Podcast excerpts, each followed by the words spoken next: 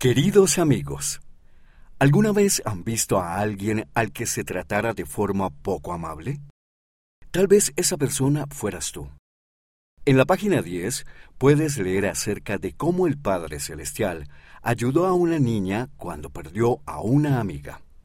Luego, en la página 24, mira lo que Jesús hizo cuando a otras personas se las trataba de manera poco amable. Los amamos. El amigo. Postdata. Escríbenos y dinos qué hiciste cuando fuiste víctima de acoso o bullying o cómo defendiste a otra persona. En la cubierta posterior verás cómo hacerlo.